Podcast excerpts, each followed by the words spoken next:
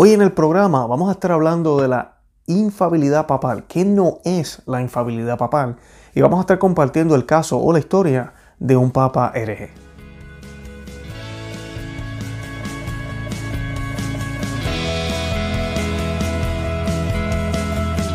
Bienvenidos a Conoce, Ama y Vive tu Fe. Este es el programa donde compartimos el Evangelio y profundizamos en las riquezas y bellezas de nuestra fe católica. Les habla su amigo y hermano Luis Román y quisiera recordarles que no podemos amar lo que no conocemos y que solo vivimos lo que amamos. Hoy estamos en el episodio número 100, lo cual me llena de muchísima alegría. Eh, llevamos ya como año y medio con este proyecto y aquí en YouTube tenemos más de 130 videos, pero 100 de ellos realmente son el programa Conoce, y Vive tu Fe. Los demás son bonos o meditaciones o reflexiones que pues no las estamos contando como tal como el programa. O sea que hoy llegamos al número 100 y en podcast tenemos más de 170 audios, los cuales 100 de ellos, ¿verdad? Pues son el programa. Y tenemos también el blog conoceamivivetufe.com, en el cual tenemos ya casi 400 artículos escritos de, sobre la fe católica, los sacramentos, la iglesia, las sagradas escrituras, todo ese tipo de temas. Así que los invito a que nos visiten en cualquiera de esos medios y que nos sigan y nos apoyen y compartan esta información a otros que tal vez no saben que nosotros existimos. Bueno, y para comenzar quisiera pues eh, pedir la intercesión de la Santísima Virgen para que nos dé las palabras que realmente sean adecuadas para poder llevar este mensaje en el día de hoy y que sean las palabras y la intención de nuestro Señor Jesucristo las que podamos escuchar en nuestros corazones. Y esto lo hacemos en el nombre del Padre, del Hijo y del Espíritu Santo. Amén. Virgen admirable y digna de toda clase de honores, mujer bendita entre todas las mujeres, vos habéis reparado la pérdida de nuestros primeros padres y vivificado su posteridad. Por eso, oh María, os celebramos, os reconocemos, os alabamos, os exaltamos y os glorificamos como la fuente de la gracia, la mediadora de la salvación y la reparadora de los siglos. Amén. Nos cubrimos con la sangre preciosa de nuestro Señor Jesucristo en el nombre del Padre, del Hijo y del Espíritu Santo. Amén. Bueno, y para comenzar, primero que nada, pues quisiera hablarle de la infabilidad papal. ¿Qué no es la infabilidad papal? Lamentablemente muchas personas tienen una concepción o una definición errónea de lo que es la infabilidad papal y piensan que el papa tiene, como quien dice, un octavo sacramento en el cual no importa lo que él diga o lo que haga, siempre va a ser infalible, va a ser perfecto. Lo cual no es cierto, eso no es así. La infabilidad papal no funciona de esa manera. Así que hoy yo voy a estar hablando de dos cosas que no es la infabilidad papal. Y la primera es inspiración divina. Muchas personas piensan que todo lo que el Papa dice, todas las prédicas que el Papa hace, todo lo que el Papa sugiere es infalible, es inspiración divina. Prácticamente es el Espíritu Santo hablando por la boca de él. Y eso no es cierto, eso es completamente falso. Y así lo define el Concilio Vaticano I. Y dice lo siguiente el Concilio Vaticano I, dice, porque el Espíritu Santo no les fue prometido a los sucesores de Pedro a fin de que ellos propaguen una nueva doctrina revelada, sino que bajo la asistencia del Divino Espíritu pueden preservar, incolume y explicar con toda fidelidad la revelación o depósito de fe transmitido por los apóstoles. O sea que el deber del, del sumo pontífice es proteger la fe. Por lo tanto, el Papa no puede ni mediante declaración dogmática ni ninguna otra poner, quitar o modificar doctrinas de fe. Su misión es solo preservarla y transmitirla tal como nos llegó desde los apóstoles y mantenerla libre de error. Ese es el trabajo del Papa. Si el Papa no hace eso y está haciendo otra cosa, él no está haciendo su trabajo. O sea que la infabilidad papal no es inspiración divina. ¿Ok? Segundo, no es impecabilidad y deseáramos, ¿verdad? ¿Quién no desea tener un padre perfecto o una madre perfecta en su hogar, ¿verdad? O una esposa perfecta. Y nosotros como católicos, pues, ¿qué queremos? Queremos sacerdotes santos, obispos santos y obviamente queremos papas santos. Y han habido muchísimos, de todos ellos, muchísimos. La historia está llena de, en su mayoría, de hombres santos en el clero. Pero también hemos tenido hombres que no han sido nada de bueno. Y muchas personas piensan y dicen, pero es que es imposible que el Papa haga algo que sea contrario, porque el Papa fue escogido por el Espíritu Santo. El Espíritu Santo quiso que el Papa estuviera ahí. Y sí, tienen toda la razón, la providencia del Señor, la providencia de Dios, obra en todo medio, en todo lugar, y se vale de cualquier cosa, hasta de cosas horribles se ha valido, de cosas buenas de todas, para que su obra se haga. En el caso del Papa, cuando las personas dicen eso de que el Papa fue elegido por el Espíritu Santo, no hay forma de que se equivoque, hay que recordarles a Judas Iscariote. Judas Iscariote fue elegido por el propio Jesús, Dios hecho hombre, fue elegido por él. O sea que no podemos decir que Judas Iscariote fue elegido por Satanás o fue elegido por los hombres, fue elegido por Dios también, por el Espíritu Santo. Y cayó, pecó, negó al Señor tres veces, lo vendió y cometió el gran pecado del suicidio. O sea que esta persona fue escogida por el Espíritu Santo y miren dónde terminó. O sea que el ser papa o el ser escogido por el Espíritu Santo no quiere decir que no vas a fallar, no quiere decir que no vas a poder caer en pecado, no quiere decir de que puede caer en error. Según las estadísticas o de lo que nos dice la historia de los primeros 30 papas, 29 de ellos murieron mártires y 260 de los 260 que han habido, 69 han pasado a considerarse han pasado a considerarse, disculpen, han pasado a considerarse santos por sus grandes virtudes cristianas. Solo seis de ellos han tenido vida depravada. Hoy vamos a hablar de, de uno que cometió un error. Pero incluso algunos consideran que esos seis, aunque fuese uno solo, son suficientes para no creer que los papas sean elegidos por inspiración del Espíritu Santo. Y ahí volvemos a lo mismo. Los que piensan eso, de que porque tenemos seis papas que tal vez hayan cometido un error, errores graves, ¿verdad? Porque todos cometen errores, eh, ah, no, pues ya eso del Papa, eso es, eso son basofia de los católicos, eso no tiene sentido. Totalmente falso. Volvemos al ejemplo que les dije de Judas. O sea, Judas fue un apóstol. No podemos decir que él no lo fue porque cayó en pecado. Él fue un apóstol. Él tuvo todas las oportunidades, todas las bendiciones y todas las capacidades que le fueron dadas a los otros apóstoles, también se le dieron a él. O sea que él siguió siendo un apóstol, pero fue un apóstol que cometió el error de errores, apostató, negó a su maestro, ¿ok? Y aparte de eso lo vendió y se quitó la vida. Eh, así que eso es lo que significa con la impecabilidad. O sea que no podemos pensar que el Papa de por sí nunca, o que todo lo que dice es infalible. Bien importante recordar, y también el Concilio Vaticano I nos define, que el Papa solamente practica su infabilidad cuando hace pronunciamientos es cátedra, ¿ok? O cuando está hablando de temas de moral y fe, y esos temas están siendo en acordes con la escritura. Cuando el Papa está hablando de esa manera, de una manera eh, catedrática y, en coherencia con las escrituras, está practicando esa infabilidad. Una infabilidad que no le viene dada a él por ser él, por ser el perfecto, sino porque la escritura es perfecta, la escritura es infalible. Y cuando uno se hace eco, ¿verdad? De esa escritura, entonces uno está hablando infaliblemente, pero no por la autoridad de uno. Recuerden que los únicos que tuvieron inspiración divina fueron los apóstoles. Después de ellos, todos los demás escritos no son por inspiración divina, son seres humanos meditando y hablando de las escrituras. Bien importante. Y sobre el caso del Papa hereje, yo les voy a leer una historia y se las quiero leer para que no se me pase ni un solo detalle.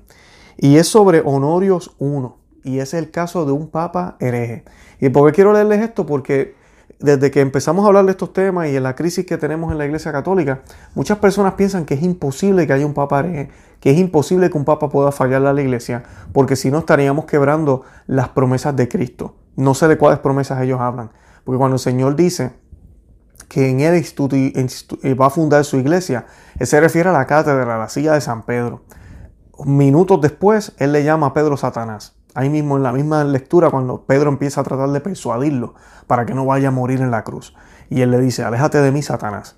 También tenemos el instante donde Pablo resiste a Pedro, ¿verdad? Porque Pedro había caído en error. Pedro estaba prácticamente avergonzado de cuando venían los judíos sentarse a comer con los gentiles. Y Pablo lo ve haciendo esto. Y Pablo entonces lo confronta. O sea que el Papa puede cometer errores.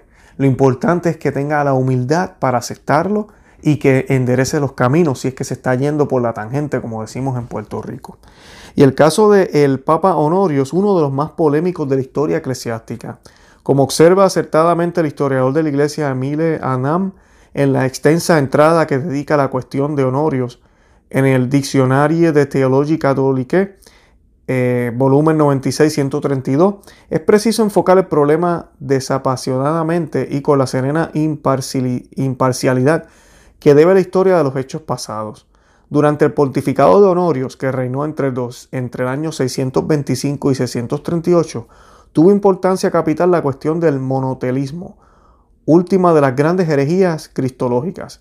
Para complacer al emperador bizantino Heraclio, deseoso de garantizar la paz religiosa interna en su reino, Sergio, patriarca de Constantinopla, Constantinopla, disculpen, intentó llegar a un acuerdo entre la ortodoxia católica, según la cual en Jesucristo hay dos naturalezas en una sola persona, y la herejía monofisista, que atribuía a Cristo una sola persona y una sola naturaleza. La consecuencia del acuerdo fue una nueva herejía, el monotelismo, según la cual la doble naturaleza de Cristo actuaba movida por una sola operación y una sola voluntad. Se trataba de un semimonofisismo, pero la verdad es íntegra o no es verdad, y una herejía moderada sigue siendo una herejía. Sofronio, patriarca de Jerusalén, fue de los que denunciaron con mayor energía la nueva doctrina que banalizaba la humanidad de Cristo y conducía al monofisismo, condenado, condenado en el concilio de Calcedonia en el 451. Sergio escribió al Papa Honorio para pedirle que a partir de entonces no se permitiera a nadie afirmar que en Cristo Dios, Señor nuestro, hay dos operaciones, y para obtener apoyo contra Sofronio. Desgraciadamente Honorio hizo caso de la petición y en una carta Sergio declaró, la voluntad de nuestro Señor Jesucristo no era sino una, dado que nuestra naturaleza humana fue asumida por la divinidad, e invitó a Sofronio al silencio. La correspondencia entre Sergio y Honorio se conserva en las actas del sexto concilio ecuménico. Gracias al apoyo del Papa, Heraclio publicó en, en el año 638 un tratado doctrinal llamado Éctesis, eh, que quiere decir exposición, en el que imponía como religión oficial la nueva teoría de la voluntad divina única. Durante 40 años el monotelismo triunfó en el imperio bizantino. El más ardoroso defensor de la fe esta época fue el monje máximo llamado el Confesor, que participó en un sínodo convocado en Letrán en el 649 por el Papa Martín. Eso fue ya para el año 649-655, para condenar el monotelismo. Tanto el Papa como Máximo fueron condenados al exilio. A Máximo, por haberse negado a apoyar la doctrina monotelista, le cortaron la lengua y la mano derecha. Hoy Sofronio, Máximo y Martín son venerados como santos por su indomable resistencia a la herejía monotelista. La fe católica fue restablecida finalmente en el tercer concilio de Constantinopla, sexto ecuménico de la Iglesia, que se reunió el 7 de noviembre del 680 en presencia del emperador Constantino IV y de los representantes del nuevo pontífice Agatón.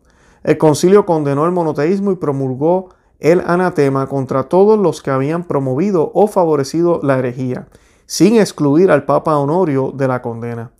En la decimotercera sesión celebrada el 28 de marzo de, del 681, los padres conciliares, tras haber, expresado su voluntad de excomulgar a Sergio, Ciro de Alejandría, Piro, Pablo y Pedro, todos ellos patriarcas de Constantinopla y al obispo Teodoro de Farán, declararon juntos con ellos, declararon, junto con ellos consideramos que debemos excluir de la Santa Iglesia de Dios y anatematizar también a Honorios, expontífice de la antigua sede romana, porque hemos visto en su carta a Sergio que ha seguido en todo su misma opinión y ratificado sus mismas enseñanzas. El 9 de agosto de 681, al final de la decimosexta sesión, se renovaron los anatemas contra los herejes y partidarios de la lejía, Honorio incluido. En el decreto dogmático de la decimoctava sesión celebrada el 16 de septiembre se declara, considerando que no se mantuvo ocioso aquel que desde el principio fue el inventor de la malicia, y que valiéndose de la serpiente introdujo la venenosa muerte de la naturaleza humana, Así también ahora descubierto los instrumentos adecuados a la propia voluntad, nos referimos a Teodoro, que fue obispo de Farán, a Sergio, Piro, Pablo y Pedro, que fueron prelados de esta ciudad imperial, y también a Honorio, que fue papa en la antigua sede romana. Hallados pues los instrumentos adecuados, no cesó, por medio de los susodichos, de suscitar los escándalos de error en el cuerpo de la iglesia. Y con expresiones inauditas sembró en el pueblo fiel la herejía de una sola voluntad y una sola operación en dos naturalezas de una persona de la Santísima Trinidad, Cristo, nuestro Dios verdadero. Esto hizo de conformidad con la insensata y falsa doctrina de los impíos Apolinar Severo y Temistio. Copias autenticadas de las actas del concilio suscritas por 174 padres y el emperador fueron enviadas a las cinco sedes patriarcales, con particular interés a la de Roma, pero como San Agatón falleció el 10 de enero del 681, las actas del concilio fueron ratificadas por su sucesor, León II, al cabo de 19 meses de sede vacante. En una carta enviada el 7 de mayo del 683 al emperador Constantino IV, el Papa decía, declaramos anatema a los inventores del nuevo error, eso es Teodoro, Ciro de Alejandría, Sergio Piró, Pablo y Pedro de la iglesia de Constantinopla, así como a Norios, que no, se, que no se esforzó por mantener la pureza de nuestra apostólica iglesia en la doctrina de la tradición de los apóstoles, sino que permitió con execrable traición que se ultrajase esta iglesia sin mancha. En el mismo año el Papa León mandó que la traducción latina de las actas fuera suscrita por todos los obispos de Occidente y las firmas fuesen conservadas junto al sepulcro de San Pedro. Como destaca el eminente historiador jesuita Armand Grisard, con esto se pretendía la aceptación universal en Occidente del sexto concilio, la cual, por lo que se sabe, se consiguió sin dificultad. La condena de Honorio fue confirmada por los sucesores de León II. Las actas del sexto concilio ecuménico aprobadas por el Papa y aceptadas por la Iglesia Universal tienen mucho más peso definitorio que las cartas de Honorio a Sergio. Si se quiere salvar la infabilidad es mejor admitir la posibilidad histórica de un papa hereje antes que chocar con las definiciones dogmáticas y los anatemas de un concilio ratificado por el romano pontífice. Es doctrina común que la condena de los escritos de un autor es infalible, cuando el error es anatemizado con nota de herejía, mientras que el magisterio ordinario de la Iglesia no siempre es necesariamente infalible. Durante el Concilio Vaticano I, la Diputación de la Fe afrontó el problema exponiendo una serie de normas de carácter general que no solo se aplicaban al caso de Honorio, sino a todos los problemas pasados o futuros que pudieran darse. No es suficiente que el Papa se pronuncie sobre una cuestión de fe o de costumbres con relación a la Iglesia Universal. Es necesario que el decreto de Romano Pontífice esté concebido de modo que se entienda como un juicio solemne y definitivo con la intención de obligar a todos los fieles a creerlo. Hay por consiguiente actos del magisterio pontificio ordinario que no son infalibles, porque no poseen suficiente carácter definitorio. Las cartas del Papa Honorio carecen de estas características. Indudablemente son actos de, magisterio, pero el magisterio ordinario, no infalible, puede contener errores e incluso, en casos excepcionales, formulaciones heréticas. El Papa puede incurrir en herejía, pero no podrá jamás pronunciar una herejía ex cátedra. En el caso de Honorio, como señala el patrólogo benedictino Don John Chapman, no se puede afirmar que pretendiese formular una declaración ex cátedra definitiva y vinculante. Honorio podía equivocarse, se equivocó. Era hereje precisamente porque no declaró como debía con autoridad la tradición petrina de la iglesia de Roma. Sus cartas a Sergio, aunque versaran sobre cuestiones de fe, no pronuncian anatema alguno ni se ajustan a las condiciones exigidas por el dogma de infabilidad. El principio de la infabilidad promulgado por el Concilio Vaticano I queda a salvo, al contrario de los que sostenían protestantes y, y galicanos y si Honorio fue objeto de anatema, explicó Adriano II en el Sínodo Romano de 869, fue porque se le había acusado de herejía, única causa por la cual es lícito a los súbditos resistir a sus superiores y rechazar sus perversos sentimientos. Precisamente apoyándose en estas palabras, tras haber examinado el caso del Papa Honorio, el gran teólogo dominico Melchor Cano recapitula la doctrina más segura con estos términos.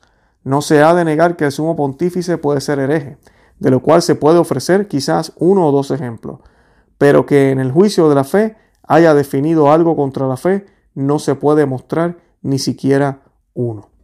Bueno, y ahí lo tenían. Esa es la historia de Honorio Junio, un poquito de, del tema del Concilio Vaticano I. Y esto es bien importante porque lo que Honorio I hizo no fue un acto escátedra. O sea que nunca ha habido un pronunciamiento escátedra que haya negado o haya sido en contra de lo que nosotros creemos que es la infabilidad papal. Pero el ejemplo que les estoy dando se lo estoy mostrando porque sí es posible que un papa, por medio de una carta, por medio de algún documento que haya firmado, por medio de una homilía, por medio de algo que está haciendo de una manera ordinaria, pueda caer en el error. Y ese fue el caso de Honorios. Y sabemos que estamos viviendo en tiempos ahorita con el actual pontífice que hemos tenido esas dudas y podríamos hacer otro programa sobre ese tipo de cosas. Y el más reciente, pues ese documento que se firmó con, los musulmanes, en el cual ellos afirman que la voluntad de Dios es que hayan eh, diversidad de religiones. Y sabemos que esto es un problema grave. Yo, en mi opinión, Luis Román aquí hablando, piensa que si la iglesia, ¿verdad? En el futuro tenemos un papa conservador, ortodoxo, donde suceda este tipo de investigación, posiblemente van a virar a donde ese documento y lo van a tener que investigar y analizar. Porque si es controversial ver un papa firmando un documento donde dice que nuestro Dios quiere la pluralidad de religiones, que quiere la diversidad de religiones, cuando la realidad es que Dios solo quiere que sigan a su Hijo Jesucristo y a la iglesia a la cual Él fundó. Así que debemos tener eso siempre presente. Yo espero haber aclarado algunas dudas en el día de hoy. Hoy les acabo de presentar la posibilidad de que un papa sí puede caer en herejía, ahí lo vemos en la historia, y de que no es la infabilidad papal. Muchos protestantes piensan que nosotros los católicos pensamos que todo lo que el papa dice es cierto. Lamentablemente, algunos de estos eh, protestantes cuando dicen eso no saben que están teniendo en un sentido la razón, porque sí, hay demasiados católicos en estos últimos tiempos que piensan eso y creen que eso es verdad. Por eso el Concilio Vaticano I se pronunció sobre el respecto, porque esto es un problema. Si fuéramos una iglesia en la cual creemos que el Papa no se equivoca y que yo tengo que seguir todo lo que diga el Papa por encima de lo que se ha dicho antes, por encima de lo que la tradición dicta, entonces estamos creyendo en lo que se llama en una secta. Seríamos una secta y no una iglesia. La iglesia católica sigue a Cristo y cualquier superior que me diga o me pida o me predique o me diga algo en contra de lo que nuestro Señor Jesucristo nos enseñó, usted y yo estamos obligados, obligados a obedecerle. Yo no estoy diciendo que le sea infiel y cuando digo infiel me refiero a irse de la iglesia, a faltarle respeto. No, no podemos hacer eso. Debemos mirarlo con los mismos ojos. Sigue siendo un sacerdote, sigue siendo un obispo, sigue siendo el papa. Pero debemos resistir. Por eso que siempre le doy el ejemplo de la esposa alcohólica. Y yo como esposo, ¿verdad? Tengo una esposa que es alcohólica, yo tengo que ser fiel a ella. Esos fueron los votos que yo di al frente del altar. Pero ser fiel a mi esposa que tiene un problema de alcoholismo no significa que yo también voy a ponerme a beber y a tomar con ella. No significa que yo voy a proveerle los medios para que ella pueda seguir tomando, porque eso se llama ser fiel. Ser fiel es hacer lo que ella quiera. Ser fiel es apoyarle en lo que ella desee. No.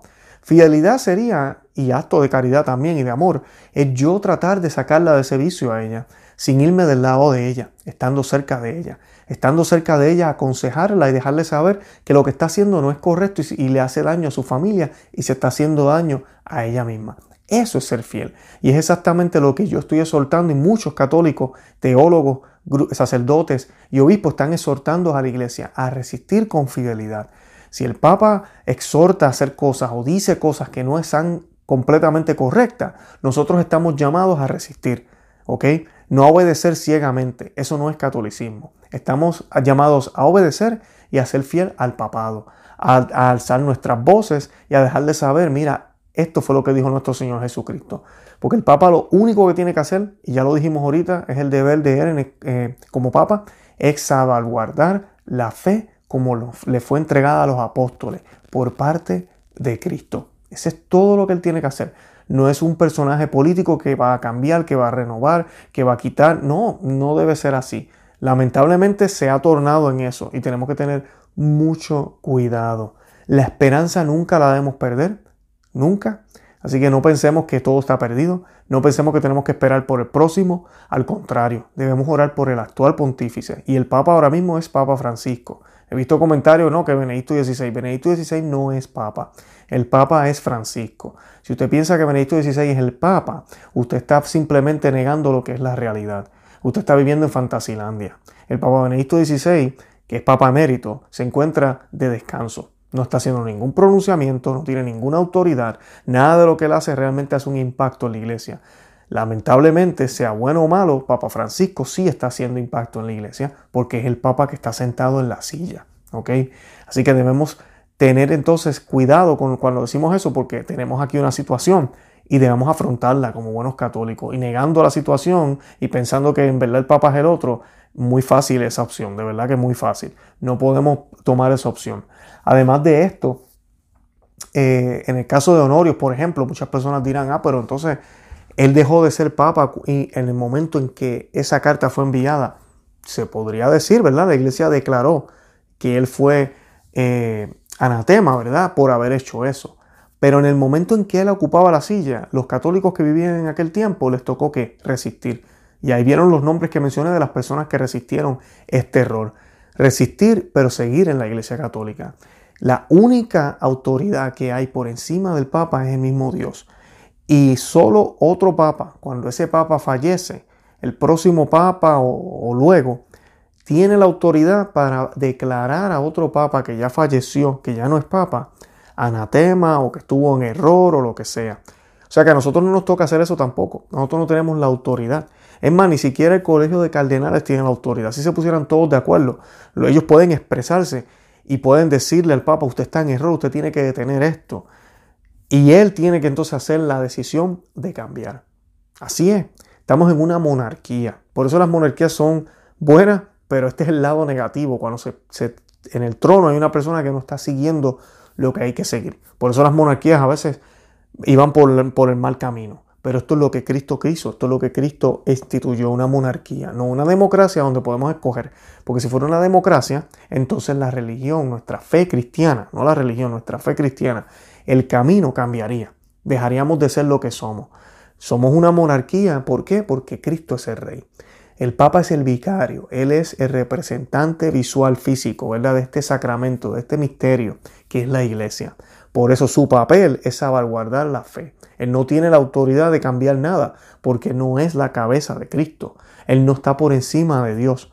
Por eso debemos orar por los papas. Por eso es que se le pide en la Santa Misa por el Papa. Y por eso nosotros debemos orar por él. Eso no significa que hay que obedecerle ciegamente, como ya mencioné, pero sí debemos ser fieles a la Iglesia Católica. Debemos ser fieles sobre todo a Cristo. Primero es Cristo. ¿Para qué estamos aquí? ¿Para qué estamos haciendo todo esto? ¿Para qué estamos hablando de todo este dolor de cabeza? Porque queremos ser santos. Ese es el fin. Eso, eso realmente es lo más importante. Y la vida continúa. Tenemos estos problemas, todo lo que está sucediendo en la iglesia, pero la vida continúa. Y yo los exhorto a ustedes a que se dediquen a ser buenos padres, buenas madres, buenos hermanos, buenos hijos, a obedecer todos los mandatos que nuestro Señor nos enseñó, a adorarlo y glorificarlo en la Santa Misa como debe ser y les exhorto a que busquen parroquias donde se estén haciendo la misa tradicional, la misa tridentina, porque en esos lugares usualmente la mayoría de ellos, la, la, vasta mayoría, le van a predicar a usted lo que realmente nuestro Señor enseñó. No siguen con esta agenda modernista que hay en algunas parroquias. Y si usted no tiene una parroquia tradicional cerca, y cuando digo cerca, si usted tiene que manejar una hora para llegar a una parroquia tradicional, haga el esfuerzo.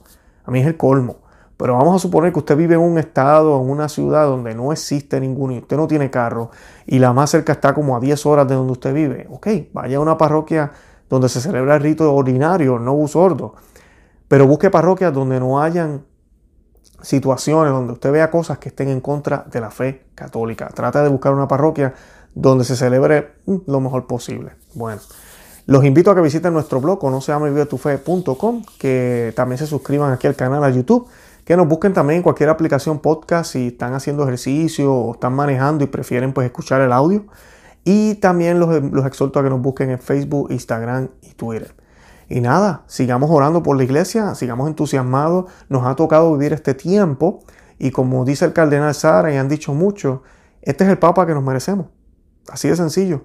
Y yo sigo pensando que si no fuera por esta situación, mucha gente no estaría estudiando, mucha gente no estaría buscando qué es la fe, mucha gente no estaría averiguando. Las misas tridentinas se están desbordando de gente porque la gente ha despertado, el mundo está despertando al ver todo este debacle que está sucediendo dentro de la Iglesia Católica, que no es de ahora, es de décadas.